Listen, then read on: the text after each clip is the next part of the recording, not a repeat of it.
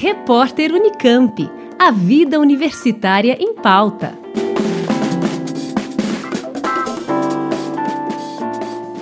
Foi publicado em julho deste ano o Anuário Brasileiro de Segurança Pública, com dados sobre violência. Entre eles, temos os casos de injúria racial e racismo.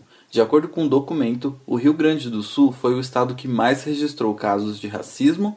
O número é de 1.237 casos em 2020, quase 26% maior em comparação ao dado de 2019. Em relação à injúria racial, o Sudeste lidera a lista com mais de 6 mil casos.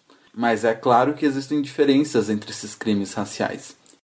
Eunice Aparecida de Jesus Prudente, professora do Departamento de Direito do Estado da Faculdade de Direito da Universidade de São Paulo, explica a diferença entre a injúria racial e a discriminação racial. O racismo é uma doutrina, uma crença. Pessoas há que acreditam que as raças humanas existem e que há uma hierarquia entre elas. Este é o racista. O Estado somente alcançará comportamentos discriminatórios, ou seja, a discriminação racial. São atuações orientadas pelo racismo crime de racismo está previsto na Constituição Federal e trata-se de crime inafiançável e imprescritível. A Lei 7.716 de 1989 é que tipifica a discriminação racial como crime. Todavia, ela vem sendo aperfeiçoada. Em 1997, veio a Lei 9.459, que ampliou o tipo legal, ou seja, então é crime no Brasil os atos resultantes de discriminação ou preconceito de raça, cor, etnia, religião ou procedência nacional. A injúria racial é diferente. É crime previsto no Código Penal, no artigo 104, parágrafo 4, que foi também recentemente acrescentado, porque é verdade que nos chamados crimes contra a honra, há o crime de injúria, quando desqualifica e desrespeita outra pessoa. E, neste caso, atente que esta questão pode muitas vezes envolver fenotípicos negros, africanos, ou seja, ser uma injúria racial quando muitas vezes um cidadão ou uma cidadã negro-negra é animalizado.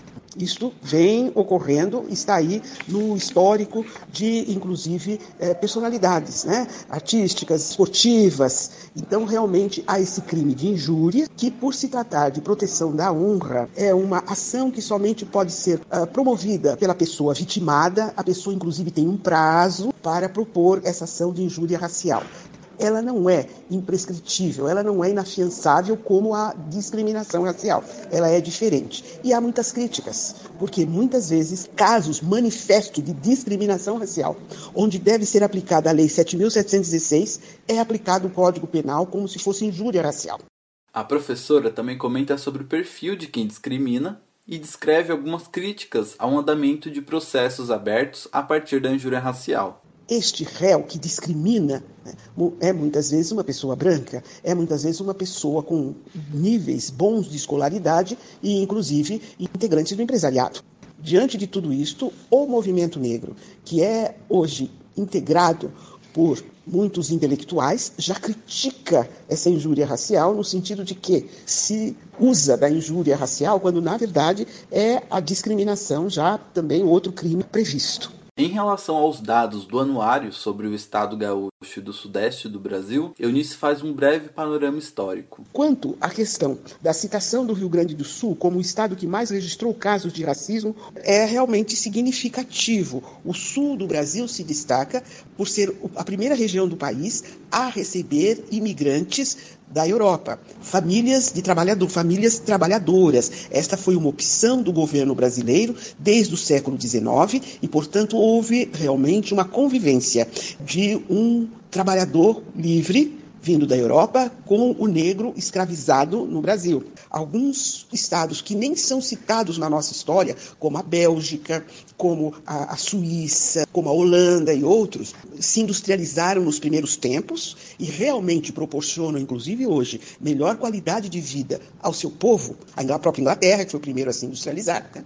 participaram dessa escravização, sobretudo no tráfico de pessoas da África para a América. Então, esse estudo precisa ficar bem claro para nós, que trouxe resultados e agora é, é, necessário ações políticas pelo Brasil, não só as ações punitivistas, que são necessárias, porque a discriminação racial é um crime, mas também né, as chamadas políticas de ação afirmativa. É preciso estudos melhores sobre essa cultura que se desenvolveu no Rio Grande do Sul para se esclarecer melhor por que o racismo né, é, está é, mais presente, talvez o mesmo não ocorra em outros estados ou regiões do país, onde há uma subnotificação do racismo. Não é que ele não esteja presente lá, não há a devida notificação. No Rio Grande do Sul, pelo visto, realmente o há.